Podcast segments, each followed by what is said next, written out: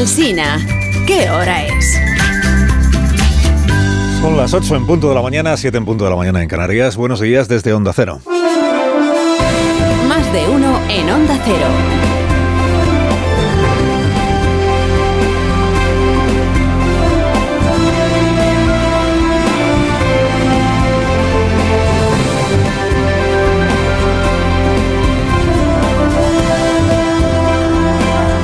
Están? Bienvenidos a una nueva mañana de radio. Estamos estrenando ya el 15 de marzo del año 2023. Lo mejor que podemos contar a esta hora de la mañana es que ningún otro banco ha quebrado, ni en Estados Unidos, ni en ningún sitio.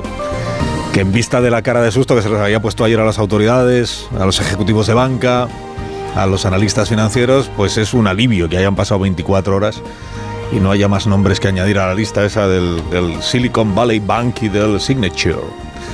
Los bancos de aquí, los de España, se han recuperado en bolsa, no lo bastante, es verdad, para compensar la devaluación que sufrieron el lunes, pero sí se han revalorizado por encima del, del 3%, entre el 3 y el 4.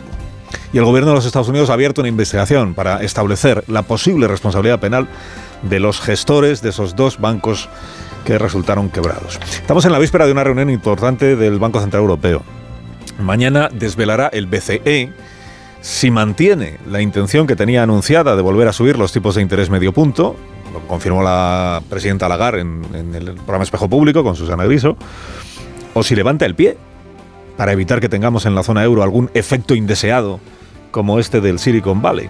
Mañana sabremos. Los gobiernos europeos, de una manera bastante poco sutil, están eh, sugiriendo al Banco Central Europeo que afloje con la política monetaria para no gripar la economía y para no gripar el crédito bancario. Ayer lo dijo la vicepresidenta Calviño, esto de que está segura de que el Banco Central Europeo va a ser consciente de cuáles son sus, sus tareas, que no es solo bajar la inflación, es también asegurar la estabilidad financiera de la zona euro. Porque este es el dilema al que se enfrentan ahora la señora Lagarde, presidenta del Banco Central, el señor de Guindos, que es el vicepresidente, y el resto de los que mandan ahí. El dilema es seguir o frenar. Seguir endureciendo el crédito que es el, instrumento fundamental para doblegar la inflación, o frenar, porque tiene efectos secundarios que a la vista de lo que ha pasado en Estados Unidos igual van más allá de lo que el propio BCE tenía calculado. Claro, si renuncia a subir, a seguir subiendo los tipos de interés, está renunciando a utilizar la herramienta más potente que existe para combatir la inflación. Y la inflación en la zona euro está en el 8% de media, que no es poca cosa, son 6 puntos más de lo que el Banco Central sostiene que es lo máximo aceptable de inflación de la zona euro, que es el 2%. Estamos en el 8 de media y en España, pues ya contamos ayer cómo están los precios. A las 9 de la mañana hay sesión de control al gobierno en el Congreso. La vicepresidenta Calviño ejerce hoy como líder de la escudería gubernamental porque el presidente tiene una cumbre con su colega, el primer ministro portugués, en Lanzarote. Vamos a ver qué es lo que se le pregunta y qué es lo que responde la vicepresidenta sobre el precio de los alimentos, que es el dato pésimo que contamos en la jornada de ayer. Este récord de encarecimiento de los alimentos en el mes de febrero. La inflación interanual, en lo que se refiere a los alimentos, está incluso por encima de la del mes de diciembre, que ya fue disparatada. Estamos un 16,6% de subida de inflación de los alimentos en el mes de febrero. Si en lugar de alimentos miramos la inflación subyacente, que ya sabe usted que es la que no incluye la energía, estamos en el 7,6%, que también es una enormidad y que está muy por encima de la media de la zona euro. Si miramos la inflación general, hombre, ahí el gobierno siempre tiene el consuelo. ¿no? La inflación general, como está en el 6% en España, estamos mejor de lo que está en otros países europeos. Pero la tendencia es lo que preocupa. Tanto de la inflación general como de la subyacente como la de los alimentos, la tendencia es hacia arriba. Tema precios no termina de encauzarse. El salmo responsorial este que venía entonando el gobierno, que dice los demás están peor que nosotros, se resiente precisamente por el lado de la inflación subyacente.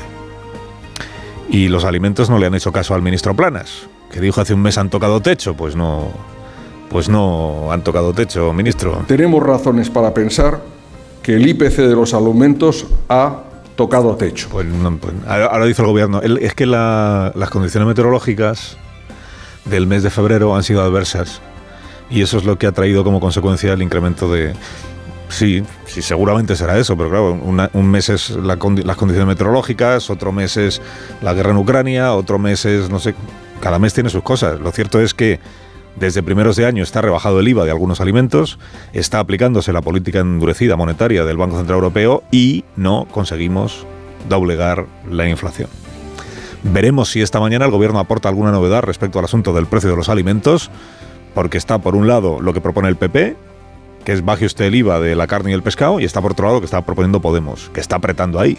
Podemos dice a la vista del dato de ayer, tenemos más razones que nunca para decir, póngase un tope al precio de los alimentos, ejérzase el control de precios sobre los supermercados, sobre los distribuidores, quieran ellos o no quieran.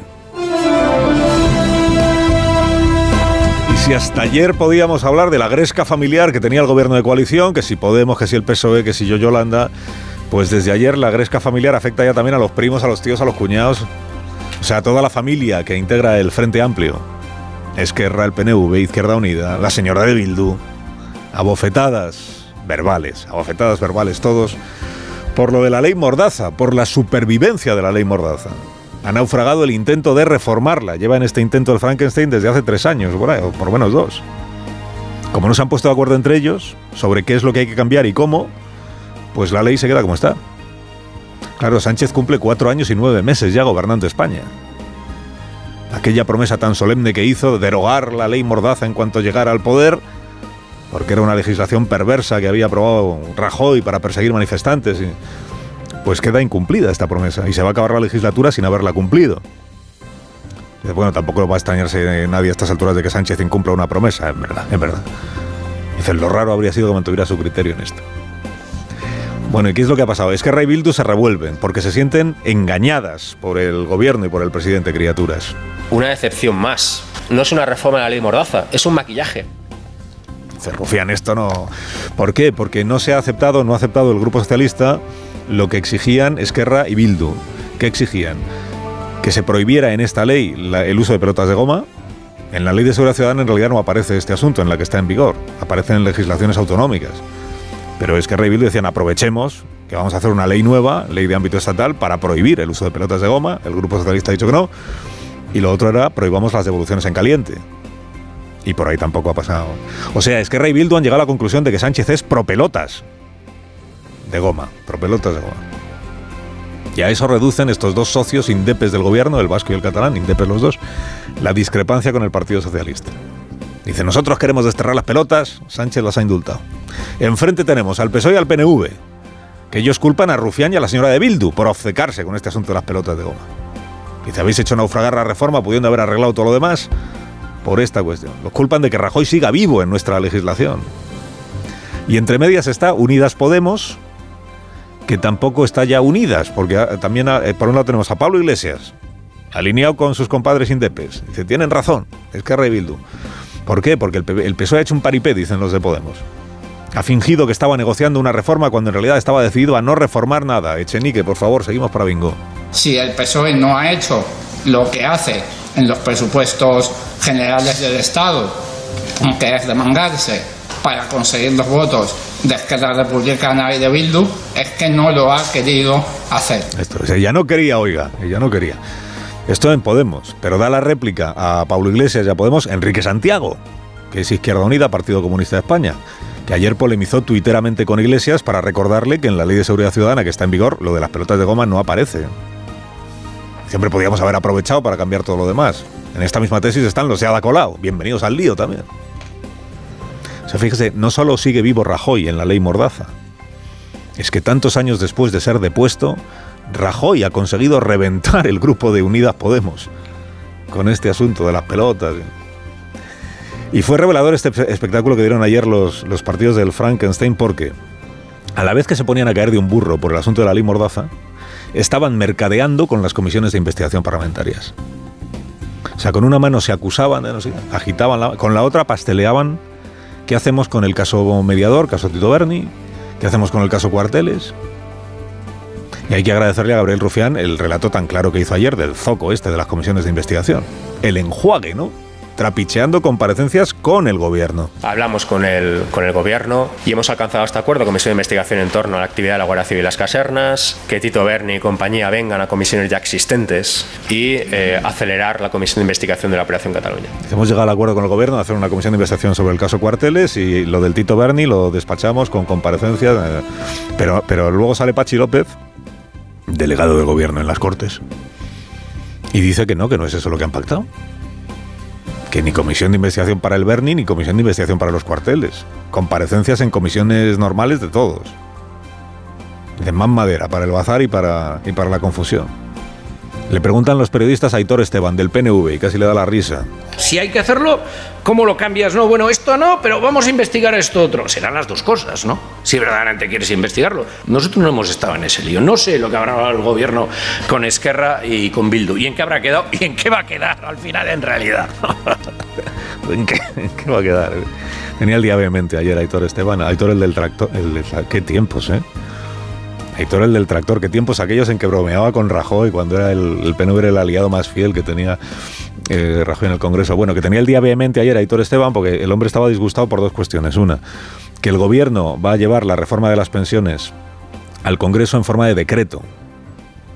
El, otro motivo de, de disgusto era eh, esta manera que tiene el gobierno de, de hacer las cosas, ¿no? Y lo de, lo de las pensiones también, claro, y el PNV tiene razón en esto. Dice, vamos a ver, una reforma como las pensiones es una reforma de una ley fundamental en España y la vamos a despachar por la vía de urgencia con un decreto aprobado por el Consejo de Ministros igual mañana mismo, usando al Parlamento como mero avalista de lo que ya tiene decidido Sánchez. Una vez más, un decreto ley. Las pensiones, un decreto ley. Es lo tomas o lo dejas. O votas sí o votas no. Y dices, joder, bueno, pff, Pues tiene razón. ¿no? ¿Cuál es la justificación para un asunto tan relevante como el de las pensiones llevarlo por la vía del decreto? Dice el gobierno la urgencia. Bueno, la urgencia es porque la urgencia es porque hay que entregar ya en plazo a la Comisión Europea la propuesta aprobada. O sea, la urgencia es porque al ministro Escribá se le echa el tiempo encima. ¿Qué urgencia es esa?